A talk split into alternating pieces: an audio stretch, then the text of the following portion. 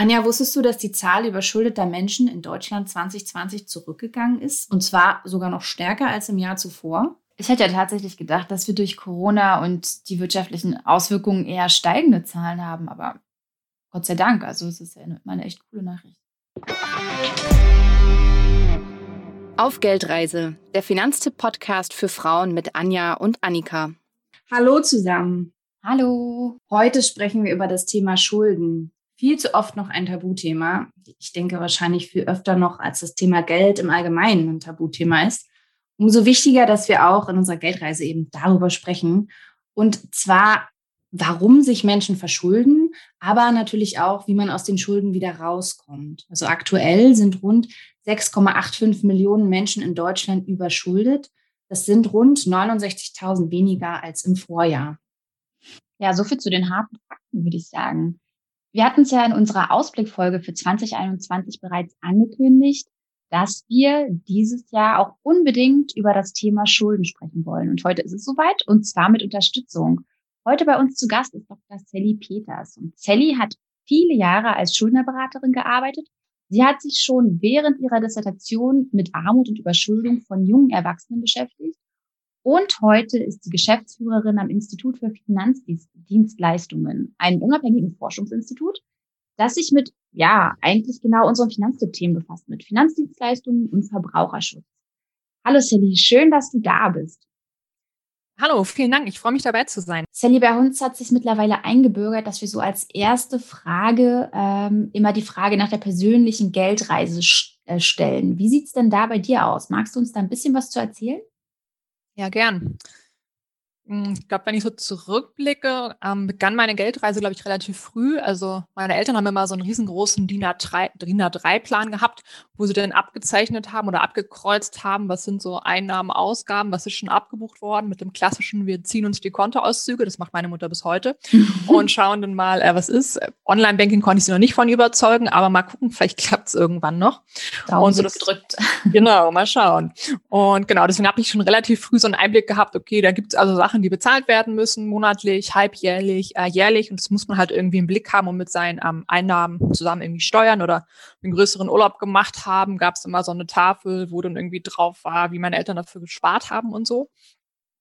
Und ich habe der nächste Schritt, den ich dann so erinnere, wo es zum Thema Geld war, war dann einfach so die Entscheidung, ähm, was möchte ich studieren, möchte ich studieren und in welcher Form, weil Studieren ja auch einfach Geld kostet und mhm. ich hatte keinen Anspruch auf BAföG und dann war so die Frage, okay, wie kann man das eigentlich finanzieren? Meine Eltern konnten mich nur begrenzt unterstützen und dann habe ich ein duales Studium bei der Stadt gemacht, weil man da ja auch immer Geld bekommt und habe dann aber schnell festgestellt, ah, das Finanzamt ist vielleicht nicht so das Richtige für mein Leben lang und habe dann nochmal neu überlegt und habe dann auch ein Praktikum und so gemacht und habe dann angefangen, soziale Arbeit zu studieren.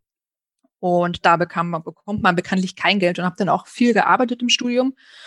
Und genau, bin dann aus dem Studium langsam so mit so Themen in Berührung gekommen, wie, okay, Altersvorsorge hat man mal gehört, aber dachte sich, okay, betrifft mich ja nicht. Ich bin ja erst Anfang 20 und das hat noch lange Zeit. Und habe dann ja irgendwann als Schuldnerberaterin angefangen und dann kam das Thema irgendwie noch mal mehr auf und habe dann ein bisschen mehr geguckt, okay, muss ich da nicht langsam auch mal was machen? Und es ist ja auch in den letzten Jahren mehr so zum Mainstream-Thema geworden, ne, dass ja. man da mehr drüber gelesen hat und habe mich dann mal angefangen damit zu beschäftigen, dann festgestellt, okay, wenn ich früh spare, ähm, ja, ist das auf jeden Fall von Vorteil oder wenn ich mich früh damit beschäftige, je früher ich damit anfange, umso besser. Und äh, genau, bin dann mit dem Thema immer mehr in Berührung gekommen und habe dann angefangen, mich mit ETFs zu beschäftigen und wie viel muss ich eigentlich zurücklegen, wenn ich später im Alter gut abgesichert sein möchte und die Altersvorsorge, die die eigenen Eltern gemacht haben, die klappt ja heutzutage auch nicht mehr. Ne? Also wenn meine Eltern so sagen, naja, eine Immobilie ist eine gute Altersvorsorge, da kann man ja, wenn man in Hamburg wohnt, nur müde drüber lächeln. Das funktioniert ja einfach nicht so. Oder auch mit das gute alte Sparbuch. Ich habe früher auch noch eins gehabt. Aus Erinnerungsgründen habe ich es hier, glaube ich, sogar noch in der Schublade liegen. Das klappt ja heutzutage auch nicht mehr. Also muss man dann echt gucken, wie kann man das denn alternativ machen und ja, was sind denn neue Wege? Und glaube, der letzte und große Einschnitt war dann natürlich, als es ums Thema Familienplanung ging, ähm, wie will man das eigentlich organisieren, wenn man jetzt ein Kind hat? Und wie teilt man sich das auf, wie teilt man sich die Elternzeit auf, wie wird das Leben mit Kind sein? Und genau, das war, glaube ich, so der letzte große Meilenstein in Sachen Geldreise, den es dann zu bewältigen gab. Klingt auf jeden Fall, als wärst du ziemlich gut unterwegs auf deiner eigenen Geldreise, das muss ich schon so sagen. Aber du, eine Frage, die, die mir gerade noch eingefallen ist oder in den Sinn gekommen ist, passend zum Thema, hast du denn eigentlich während des Studiums dann Schulden gemacht oder konntest du es abdecken durch Arbeiten? Nee, das konnte ich tatsächlich durch Arbeiten abdecken, zum Glück. Also ähm, es fielen ja dann so reguläre Studiengebühren einfach ein, die an so einer staatlichen Hochschule so mhm. anfielen. Die haben meine Eltern übernommen, auch die Krankenkassenbeiträge. Und ich habe super viel gearbeitet im Studium. Ich bin in einem Studium mit meinem damaligen Freund zusammengezogen und wir hatten es damals auch schon so gemacht, dass er zum Beispiel dann einfach ähm, dem Einkommen entsprechend hatte er dann ähm, mehr auch übernommen an gemeinsamen mhm. Haushaltsausgaben, weil der halt schon gearbeitet hat. Aber es hat halt immer genauso gereicht. Ne? Also man konnte bisschen was sparen, wenn man mal irgendeinen Zusatzjob gemacht hat, so, aber ansonsten bin ich toi toi toi zum Glück ohne Schulden durchs Studium gekommen. Mm, Sally, letztes Jahr 2020 hatten überschuldete Menschen im Schnitt Schulden von rund 27.600 Euro. Im Langzeitvergleich ist das ein Rückgang. 2006 waren es knapp 9.000 Euro mehr. Trotzdem finde ich, es noch eine ordentliche Summe. Ähm, lass uns gerne mal mit den Gründen einsteigen. Warum überschulden wir uns eigentlich? Mhm.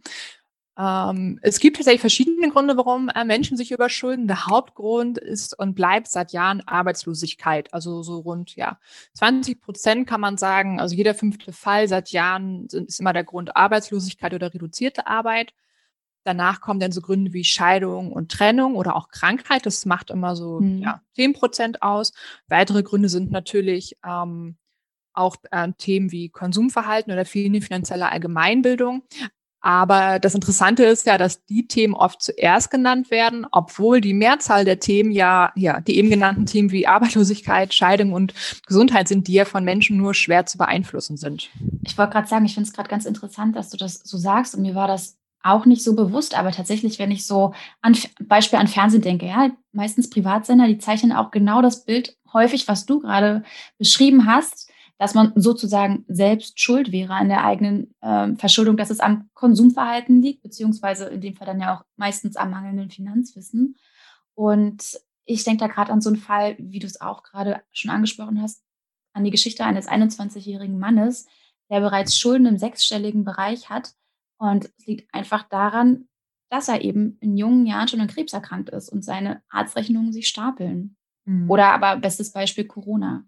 Also ich meine, da sind ja ganz, ganz viele unverschuldet dann, in, ja, Schuldenfalle kann man gar nicht sagen, aber unverschuldet verschuldet. ja. Ja, das ist gut, dass du es ansprichst, weil tatsächlich Corona das ganze Thema nochmal ähm, ja, mehr hervorgeholt hat und ja nochmal ziemlich beispielhaft aufzeigt, wie schnell jemand finanzielle Probleme bekommen kann. Und mhm. selbst wenn man vielleicht ein bisschen Geld zurückgelegt hat oder so, aber wenn staatliche Hilfen nicht sofort greifen, dann ist man relativ schnell ähm, ja auch finanziell am Ende. Und ähm, das wird halt irgendwie kaum berücksichtigt. Gerade so Sendungen, ähm, wie du gerade erwähnt hast, ähm, die zeichnen natürlich immer das Bild von jemand bestellt einfach nur radikal, mhm, genau. kümmert sich um nichts irgendwie. Und wenn man mal zusammenrechnet, sind ja so 40 Prozent der Gründe für Überschuldung einfach Ereignissen zuzurechnen, die von den Betroffenen super schwer beeinflusst werden können. Also was zum Beispiel weitere Gründe sind, sind so zehn Prozent jeweils eine gescheiterte Selbstständigkeit. Das wird wahrscheinlich noch steigen in Form, also durch Corona mhm. im letzten Jahr. Oder auch zehn Prozent Einkommensarmut. Ja, das heißt, Leute haben so geringes Einkommen, dass es für sie eigentlich kaum möglich ist, dauerhaft ihren Lebensunterhalt zu decken. Und das gerät halt immer total in den Hintergrund. Und natürlich auch, weil über Geld spricht man nicht, über finanzielle Probleme sprechen viele Leute nicht gern und stattdessen ist es dann immer eher beliebt zu sagen, naja, das ist die individuelle Schuld der Leute, mhm. weil niemand möchte sich ja vielleicht auch so richtig damit beschäftigen, dass es einem selber genauso schnell passieren könnte. Ja, oder aber auch einfach so der einer der letzten Punkte, ein gesamtgesellschaftliches Problem, ne? Zu, zu geringes Einkommen. Genau, absolut. Ähm, beim Blick in den Schuldner Atlas 2020 ähm, habe ich festgestellt, dass es auch in Sachen Verschuldung einen Geschlechterunterschied gibt. Und zwar sind Männer häufiger verschuldet als Frauen. Genau genommen stehen 4,2 Millionen verschuldete Männer 2,7 Millionen verschuldeten Frauen gegenüber. Wie erklärst du dir da den Geschlechterunterschied? Das sind tatsächlich super interessante Zahlen und ähm, es gibt ja noch keine detaillierten Untersuchungen, ähm, woran das liegen könnte, dass man sich wirklich nur darauf konzentriert hat, aber schon so einige Hinweise, wo man sagen kann, okay, es könnte vielleicht daran liegen. Also zum einen ist es so, dass die Zahlen sich ganz langsam angleichen. Also man könnte sagen, die Gleichberechtigung hält hier so langsam Einzug. Ja. Und man kann es grundsätzlich ähm, so auf zum Beispiel auf Faktoren zurückführen, dass Männer halt in den meisten Haushalten noch die Hauptverdiener sind und natürlich auch das Gehaltsgefälle zwischen Frauen und Männern teilweise auch zu einer höheren Risikobereitschaft von Männern führt. Und Gleichzeitig übernehmen Frauen aber halt auch zunehmend die Schuldenlast oder Einkommenslast als Alleinerziehende. Also das, mhm. daran merkt man halt, dass die Zahlen der Frauen langsam steigen und ja, ein geringes Einkommen oder halt natürlich die alleinige Sorge oder Finanzverantwortung für Kinder machen einen natürlich wiederum anfälliger für finanzielle Probleme. Also ich gehe davon aus, dass die Zahlen die nächsten Jahre sich schon noch langsam weiter angleichen werden. Okay. Aber du meinst auch in diesen 2,7 Millionen verschuldeten Frauen, dass dann vorrangig ähm, ähm, Alleinerziehende zu finden sind, beziehungsweise diejenigen, die wirklich ein geringes Einkommen vorweisen? Nee, vorrangig auf keinen Fall, würde ich sagen, aber mhm. alleinerziehende Frauen sind schon Frauen, die besonders, ähm, wo das wo ein besonderes Risiko dafür besteht, dass sie sich überschulden. Auf jeden Fall, weil sie einfach alleine die Verantwortung dafür tragen, die finanzielle Verantwortung für die Familie. Und das ist natürlich ein viel größeres Risiko, in eine schwierige Situation zu kommen. Das ist zum Beispiel ein Beispiel jetzt dafür, warum hm. sich das vielleicht auch weiter eingleichen wird. Okay. Wir haben ja jetzt hier schon mehrmals den Begriff Überschuldung genannt. Sally, kannst du noch mal den genauen Unterschied erklären zwischen überschuldet und verschuldet sein? Mhm, klar. Also zum einen ist es so, dass es irgendwie bis heute keine so richtig verbindliche Definition für den Begriff Überschuldung gibt. Grundsätzlich kann man aber sagen, ich gelte als Überschuldung, wenn ich über einen längeren Zeitraum nicht in der Lage bin, meinen finanziellen Verpflichtungen nicht nachzukommen. Und man kann halt auch dazu sagen, Verschuldung ist heutzutage schon erwünschtes und ja auch ja notwendiges Element in der Marktgesellschaft und bietet Chancen, aber halt auch Risiken. Und Überschuldung hingegen ist halt echt ein gravierendes soziales Problem, was teilweise auch mit ja, sozialer Diskriminierung und Verarmung einhergeht. Und ihr habt es ja gerade schon gesagt, in Deutschland sind irgendwie 6,93 Millionen, also fast sieben Millionen Menschen überschuldet. Also rund jede zehnte erwachsene Person ist über einen längeren Zeitraum nicht in der Lage, ihre Rechnung zu bezahlen. Und das sind sehr bemerkenswerte und besorgniserregende Zahlen. Und wir gehen davon aus, dass die natürlich im Zuge von Corona auch noch weiter steigen werden. Hm. Würdest du denn sagen, dass es einen Weg gibt, um sich vor Überschuldung zu schützen? Also es hörte sich bis jetzt ja eigentlich nicht danach an, ne, wenn es nicht selbst verschuldet ist. Also ich würde sagen, es gibt verschiedene Ansatzpunkte. Also was man auf jeden Fall sieht in dem Überschuldungsreport, den wir jedes Jahr veröffentlichen, ist, dass eine gute Ausbildung davor schützt, weil es ja im Regelfall auch zu einem ähm, entsprechenden Einkommen führen kann. Ähm, weil Personen, die halt keine abgeschlossene Ausbildung, abgeschlossenes Studium haben, natürlich eher gefährdet sind, in Jobs zu arbeiten, wo einfach nur ein sehr geringes Einkommen mit einhergeht oder die dann eher in der Zeitarbeit arbeiten müssen oder in befristeten Beschäftigungsverhältnissen. Gleichzeitig ist natürlich so, ähm, finanzielle Bildung ist notwendig, aber gleichzeitig muss man auch sagen, nicht ausreichend. Also du hast ja gerade schon angesprochen, bei den Überschuldungsgründen, die man gerade so gesehen hat, kann man sagen, finanzielle Bildung ist gut, damit man auch entsprechend überlegte Entscheidungen treffen kann und sich absichern kann bei bestimmten Sachen. Also sich zum Beispiel mit Versicherung absichern kann oder entsprechend immer was von seinem Einkommen wegspart. Aber noch so viel finanzielle Bildung kann mich natürlich nicht davor schützen, dass ich womöglich mal arbeitslos werde. Mhm. Und was natürlich auch ein Hebel sind, sind dann zum Beispiel so Ansätze vom Gesetzgeber ähm, mit dem Verbraucherschutz gegenzusteuern. Also zum Beispiel mit Regulierung im Bereich von Informations- und Beratungspflichten, um auszugleichen, dass es einfach dieses Ungleichgewicht gibt zwischen mir und zum Beispiel der Bank. Und um das auszugleichen, halt verschiedene Regularien eingeführt werden, die mich halt davor schützen sollen. Mhm. Und wenn es dann doch passiert und äh, ich verschulde oder sogar überschulde mich, wie komme ich dann wieder raus aus den Schulden? Hm, da gibt es ganz verschiedene Wege. Also zum einen ist es so, einige schaffen es alleine, vielleicht auch mit Unterstützung von Familie, Freunden und Verwandten. Einige regeln das zum Beispiel mit einer Anwältin oder einem Anwalt. Der bekannteste Weg ist aber tatsächlich das Angebot der Schuldnerberatung. Man muss sagen, erschreckenderweise nur jede zehnte Person wird von der Schuldnerberatung erreicht. Die Gründe dafür sind auch ganz verschieden. Also ähm, nicht allen ist das Angebot zum Beispiel bekannt. Viele mhm. erfahren nur durch Freunde, Bekannte oder Nachbarn davon. Häufig gibt es auch Einkommensgrenzen. Ähm, weil Schuldnerberatung eine kommunale Leistung ist, ist es so, dass die Zugangsvoraussetzung halt überall anders ist. Und wir haben halt bis heute auch kein Recht auf Schuldnerberatung. Deswegen bin ich mal davon abhängig, ob die Kommune bzw. das Bundesland, in dem ich wohne, was die mir zum Zugang zur Schuldnerberatung, zur kostenlosen Schuldnerberatung gewähren. Und viele Menschen versuchen natürlich nachvollziehbarerweise es erstmal alleine zu schaffen. Das heißt, sie leben halt auch teilweise echt jahrelang, manchmal vielleicht auch schon Jahrzehnte mit den Schulden. Weil selbst wenn einem die Schuldnerberatung bekannt ist, ist das halt wirklich ein sehr langer Weg dahin zu gehen, weil Überschuldung super stigmatisiert ist, über Geld spricht man nicht und Für Schulden gilt das natürlich noch mehr. Und natürlich haben, hat man da als betroffene Person vielleicht auch Angst, in der Beratungsstelle auf ein bekanntes Gesicht zu treffen. Eine große Rolle spielt auch Scham. Und natürlich gibt es leider auch in Deutschland in vielen Stellen sehr lange Wartezeiten. Und das hält mich dann vielleicht auch manchmal davon ab, die Schuldnerberatung aufzusuchen.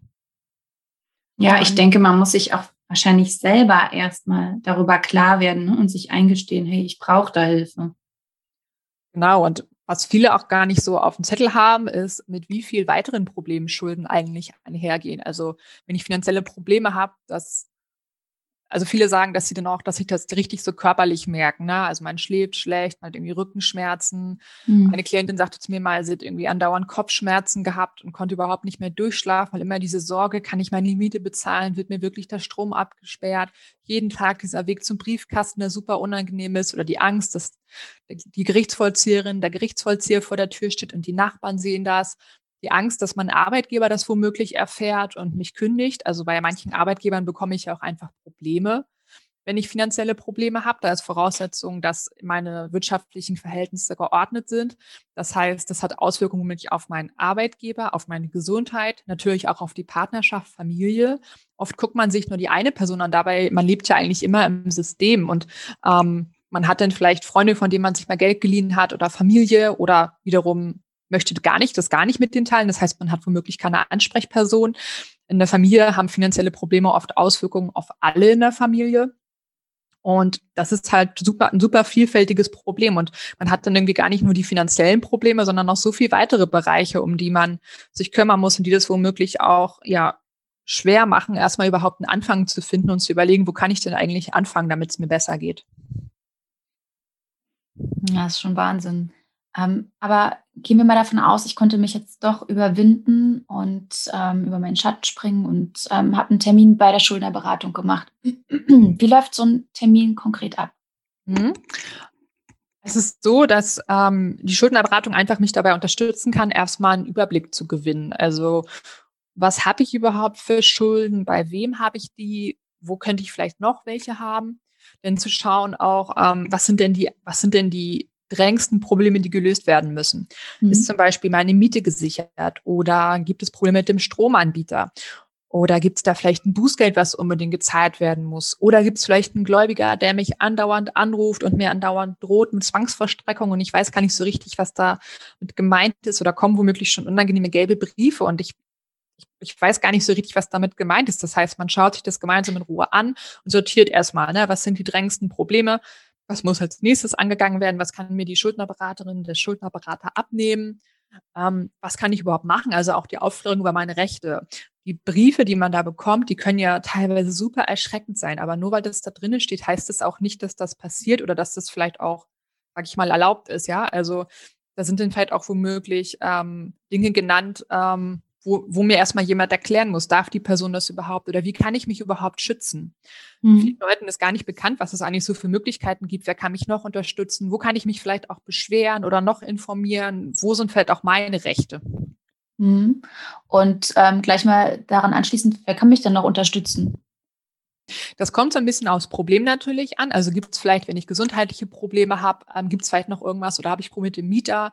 Kann ich zum Beispiel gucken, gibt es vielleicht einen Mieterschutzbund, der unterstützen kann? Ähm, gibt es eine andere Beratungsstelle für ein konkretes Problem? Kann vielleicht die öffentliche Rechtsauskunft bei was helfen? Vielen ist auch nicht bekannt, dass es zum Beispiel für Banken ja auch ähm, Ombudsmänner, Ombudsfrauen mhm, gibt. Genau. Also gibt es vielleicht eine Ombudsstelle, an die ich mich wenden kann, nochmal Unterstützung kriege? Oder für was kann ich vielleicht auch bei der Verbraucherzentrale nach Unterstützung bitten? Oder was sind vielleicht auch meine Schutzrechte? Wo kann ich mich beschweren, wenn eine Bank sagt, das und das ist nicht möglich oder mir irgendwas verwehrt, obwohl das gar nicht so ist? Und, und dabei unterstützt mich auch die Schuldnerberatung, also ähm, hilft mir sozusagen, richtigen Ansprechpartner, richtige Ansprechpartnerin zu finden? Genau, je nachdem. Also wenn es zum Beispiel, ähm, dass ich Problem mit der Bank gibt irgendwie, dann kann mir zum Beispiel die Schuldnerberatung erklären, zum Beispiel die Bank weigert sich, das Konto in ein Pfändungsschutzkonto umzuwandeln, obwohl sie dazu verpflichtet ist. Dann kann die Schuldnerberatung mir erklären, okay, das ähm, darf die Bank nicht, du kannst dich da und da beschweren oder das sind Wege, also gemeinsam zu schauen, ähm, wie kann ich vielleicht auch meine Rechte durchsetzen oder wenn die Schuldnerberatung mich dabei nicht unterstützen kann, wer kann es eigentlich noch? Wie mhm. gibt es noch so im System, auf den ich vielleicht auch zurückgreifen kann? Aber mit einem Termin ist es doch sicherlich meistens nicht gegessen, oder? Nee, tatsächlich sind es oft mehrere Termine, die man hat. Aber ich sage mal so, der bekannteste Satz, wie man ihn irgendwie überall im Leben hört, es kommt drauf an. Manchmal ist es so, dass schon ein Termin reicht. Also ich habe auch mal, mal Beratungsgespräche gehabt, da hat es irgendwie gereicht, ähm, der Person zu erklären, das und das sind deine Möglichkeiten oder das und das sind ihre Möglichkeiten, das können sie tun oder das wäre jetzt ein Weg. Dann haben die Person gesagt, na gut, okay, dann weiß ich jetzt Bescheid, dann kriege ich das von hier aus jetzt auch alleine hin. Und dann gibt es aber auch Personen, die hat man vielleicht über mehrere Monate oder auch über mehrere Jahre begleitet ich würde sagen, im Regelfall ist so ja ein halbes Jahr bis Jahr bei den am meisten. Es kommt immer so ein bisschen drauf an, wie schnell lässt sich alles klären, ähm, wie viel Gläubige habe ich vielleicht auch oder wie kompliziert sind da auch einige Sachen, die geklärt werden müssen. Hast du vielleicht irgendwie so einen, so einen bestimmten Fall aus deiner Erfahrung bei der ähm, Schuldnerberatung im Kopf, ähm, die, an den du vielleicht ab und an immer noch denkst, weil, weil er so brisant war oder weil es so eine, letztendlich dann so eine schöne Erfolgsstory dann doch geworden ist, ähm, den du mit uns teilen würdest? Ähm, ich denke tatsächlich oft so, oft so an die jüngeren Erwachsenen zurück, ähm, die ich beraten habe. Mhm. Weil es oft so war, die kamen irgendwie aus einer super prekären Lebenssituation oder war es oft so, die haben irgendwie keinen Schulabschluss oder keine abgeschlossene Berufsausbildung, oft auch beides gleichzeitig, kamen oft schon aus Familien, die irgendwie ja, armutsgeprägt waren oder über Jahre schon mit wenig Einkommen gelebt haben. Und die haben sich dann immer super gefreut, wenn man sich da mit, auch die Zeit genommen hat, länger sich mit ihnen hingesetzt hat, alle Sachen durchgegangen ist und Teilweise mit einigen haben wir auch über ähm, längeren Zeitraum, sage ich mal, die Schulden in kleineren Beträgen immer so abgezahlt. Das ist eigentlich gar nicht mehr möglich, weil Schuldnerberatung ist halt auch super eng in der Finanzierung. Also man würde seine Arbeit kaum schaffen, wenn man so richtig kleinteilige und intensive Beratung mit allen Ratioen mhm. macht, was super schade ist, weil es oft ja auch erforderlich ja. Weil ich habe ja schon berichtet, Schuldner, also Überschuldung hängt mit oft noch mit vielen weiteren Problemen zusammen. Aber ich habe mich immer gefreut, wenn ich so junge Erwachsene über so ja zwei, drei Jahre auch mal begleiten konnte und gesehen habe, wie sie das irgendwie gut hinbekommen haben aus der Situation wieder rauszukommen und sich gefreut haben, dass man sich mit ihnen hinsetzt und gemeinsam überlegt, okay, ähm, du müsstest dich irgendwie mal wieder beim Jobcenter melden oder ähm, was ist denn aus dem Termin geworden und wie kriegen wir vielleicht das geregelt? Oder hast du mal gesehen, dein Handyvertrag ist irgendwie viel zu teuer, willst du da nicht nochmal gucken, wie sind denn die Kündigungsfristen? Und das fand ich immer super schön, die dabei zu unterstützen, einfach mal zu lernen, okay, was sind denn, wie, wie sortiere ich meine Ordner oder wie sind denn die und die Optionen? Und gleichzeitig aber auch, was denn teilweise traurig zu sehen, wie einige Leute teilweise auch am System gescheitert sind, also wo es halt super schwer war. Die haben dann mehrmals Arbeitgeber gehabt, wo sie immer wieder rausgeflogen sind, weil sie über Zeitarbeit drinne waren und mhm. sie denn nie langfristige Verträge bekommen haben, weil ja auch einige Arbeitgeber so aufgebaut sind, dass das ja. gar nicht, also dass es auch gar nicht so geplant ist. Und das tat mir manchmal schon leid, so mit anzusehen, dass es für einige Personen halt wirklich schwierig ist, so im System ihren Weg zu finden äh, so, ein, so ein Stück weit gefangen im Hamsterrad. Ne? Also, ja, genau. Komm einfach Sally, sag mal, ich habe schon richtig verstanden, dass die Schuldnerberatung kostenlos ist, oder?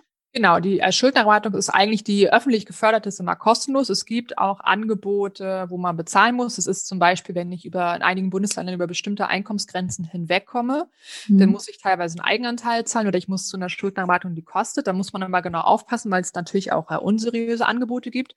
Aber grundsätzlich kann man sagen, wenn Leute ein geringes Einkommen haben oder auch erwerbslos sind, dann gibt es eigentlich in der Regel auch ein kostenloses Angebot für sie. Es gibt wenige Kommunen, da ist die Beratung nur kostenlos, wenn man erwerbslos ist. Das ist ein großes Problem. Was man aber sagen kann, eigentlich alle Stellen haben immer irgendwie eine offene Sprechstunde, eine telefonische Sprechstunde, wo man sich zumindest für eine Notfallberatung oder eine, oh ja, offene Fragen ähm, ranwenden kann. Und das kann ich immer empfehlen, selbst wenn ich nicht sicher bin, ob die für mich zuständig sind, weil ich vielleicht doch zu viel Einkommen habe. Einfach anrufen, nachhaken, wen, wer kann gegebenenfalls vielleicht empfohlen werden, welche Stellen oder ähm, wen gibt es vielleicht noch so in der Umgebung, um sich erstmal so ein paar erste Hinweise zu holen. Weil wenn man erstmal den ersten Anfang gemacht hat, ist es halt oft auch viel leichter, dann weiter voranzugehen. Und ähm, gibt es da irgendwie eine, eine, eine, Website, wo ich ganz gebündelt die Ansprechpartner, also die, die Schuldnerberatung aufgelistet habe für, für mein Bundesland oder so, wo ich das einsehen kann? Ähm, zum einen gibt es so in den vielen Bundesländern, sowas nennt sich die Landesarbeitsgemeinschaften Schuldnerberatung, die oft auch Hinweise auf ihre Beratungsstellen haben. Denn bei meiner Stadt selber gibt es auch oft Hinweise, ähm, ja, welche Stellen sie finanzieren. Dann gibt's ergänzend ähm, die Seite der Bundesarbeitsgemeinschaft Schuldnerberatung. Die haben jetzt gerade eine neue Seite entwickelt, die heißt www.meine-schulden.de. Und es ist auch in Planung, dass es in diesem Jahr eine größere Seite wieder gibt, wo ich dann online einfach schauen kann, was ist die ähm, nächste Beratungsstelle, ähm, zu der ich gehen kann und bei der ich gegebenenfalls auch schon einen Termin machen kann. Ja, ich würde sagen, die von dir genannten äh, Seiten, die verlinken wir auf jeden Fall einfach mal in unseren Show Notes.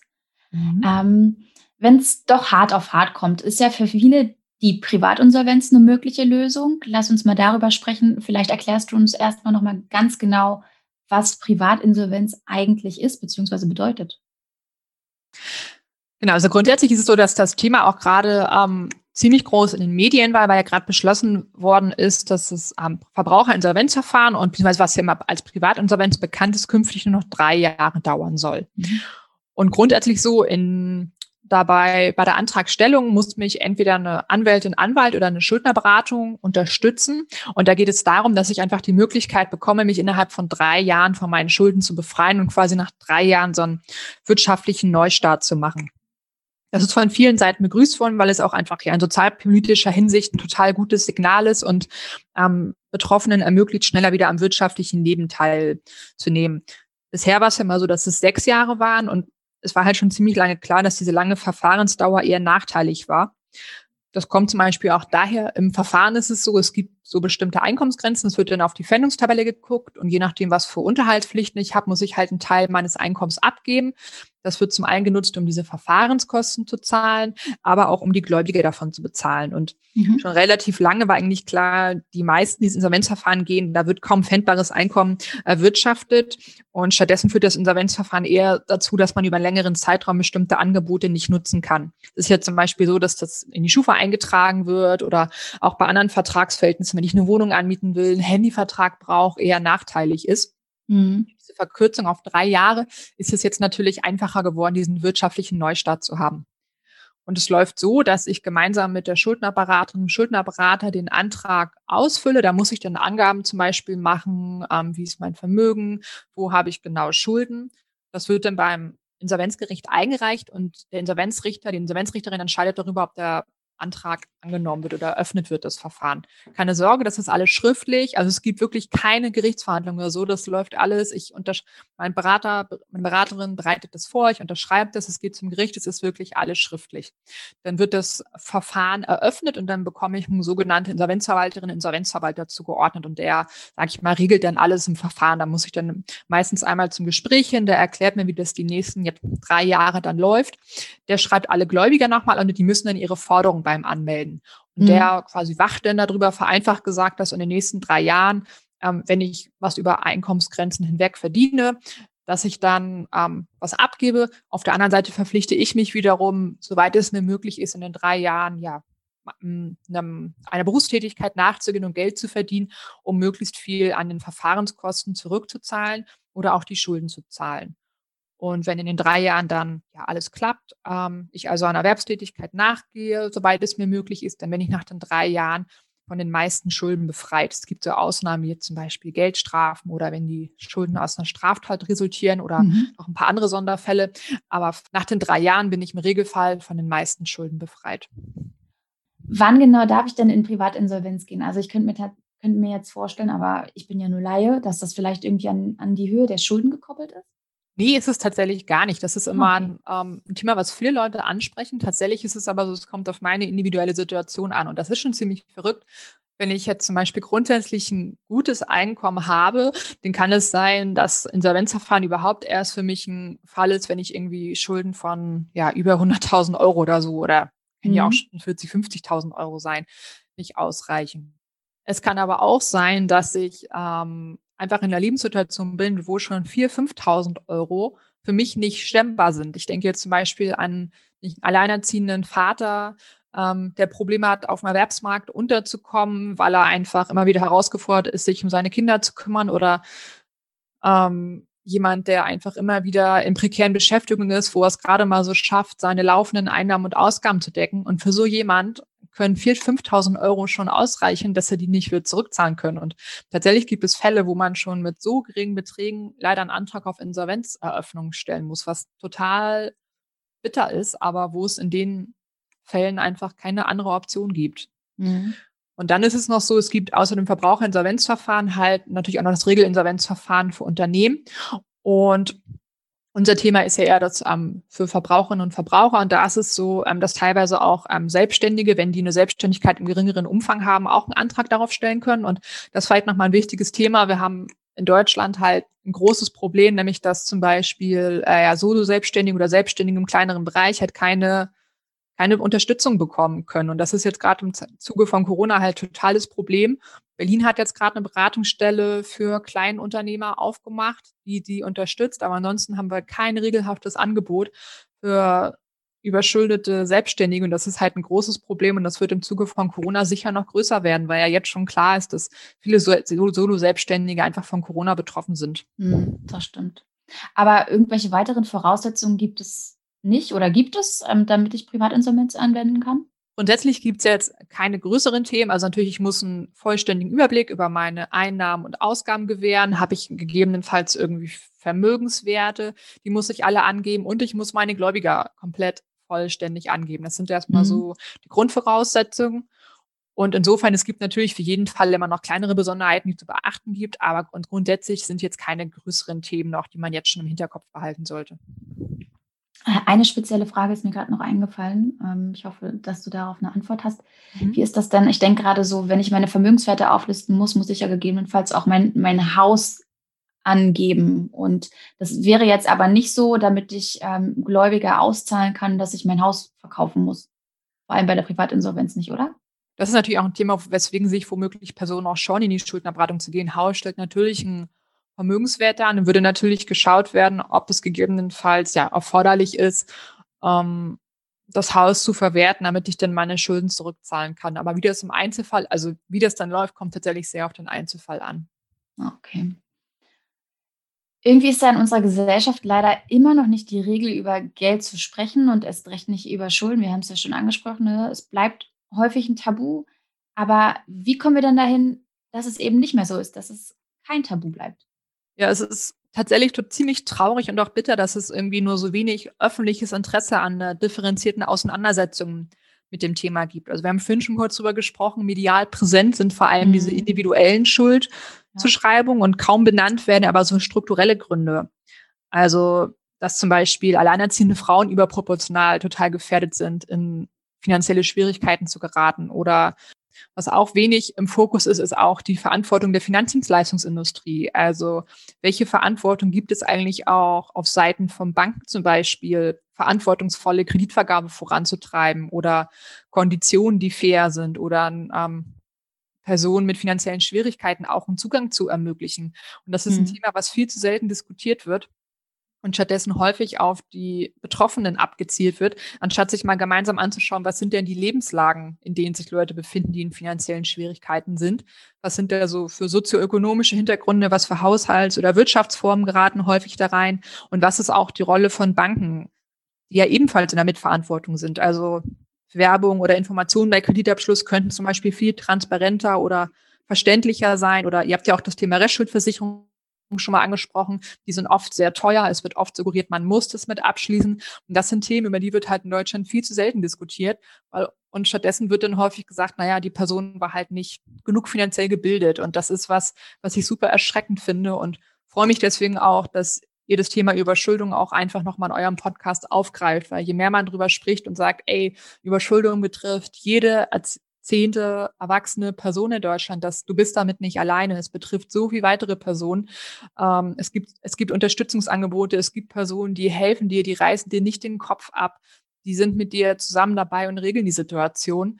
Das ist ein total wichtiges Thema, was man noch viel mehr in die breite Öffentlichkeit tragen muss, damit Leute sich eben nicht schämen, darüber zu reden und sich nicht dafür schämen, dass sie in diese Situation geraten sind, weil wir haben es heute mehrfach festgestellt, es kann uns allen leider so schnell passieren. Ja, ich fand, Sally, das waren einfach super gute Schlussworte gerade. Also ich nehme für mich so eigentlich mit als wichtige Messages. Also zum einen dieses, dass man nicht immer von individueller Schuld ausgehen sollte, sondern wir auch mal gucken müssen, was da drumherum noch eben die Gründe für eine Verschuldung oder Überschuldung sind. Und vor allem, wenn es denn doch passiert, also Kopf nicht in den Sand stecken und einfach wirklich Hilfe holen, wenn es finanziell mal nicht so gut aussieht ja, also tausend Dank, Sally, dass du heute mit uns quasi auf Geldreise warst und uns auch so viele hilfreiche Tipps und Einblicke gegeben hast. Super, vielen Dank für die Einladung und ich freue mich, dass ich da war. Danke dir. Ciao. Tschüss. So, ihr Lieben, das war unsere Folge zum Thema Überschuldung. Euer Feedback nehmen wir natürlich wie immer sehr gerne und zwar am besten über Instagram und da unter den Post zur heutigen Folge. Unser Instagram-Kanal heißt wieder Podcast auf Geldreise. Ihr erreicht uns aber auch per Mail, wenn ihr kein Instagram habt. podcast.finanztipp.de. Und ihr wisst ja, wenn ihr euch ein spezielles Thema wünscht in unserem Podcast, dann schreibt uns auch sehr gerne. Infos zu Sally und weitere Quellen findet ihr wie immer in unseren Shownotes und die gibt es auch über Insta oder auf finanztipp.de slash podcast. Wir hören uns wieder am nächsten Donnerstag. Bis dahin. Tschüss. Ciao.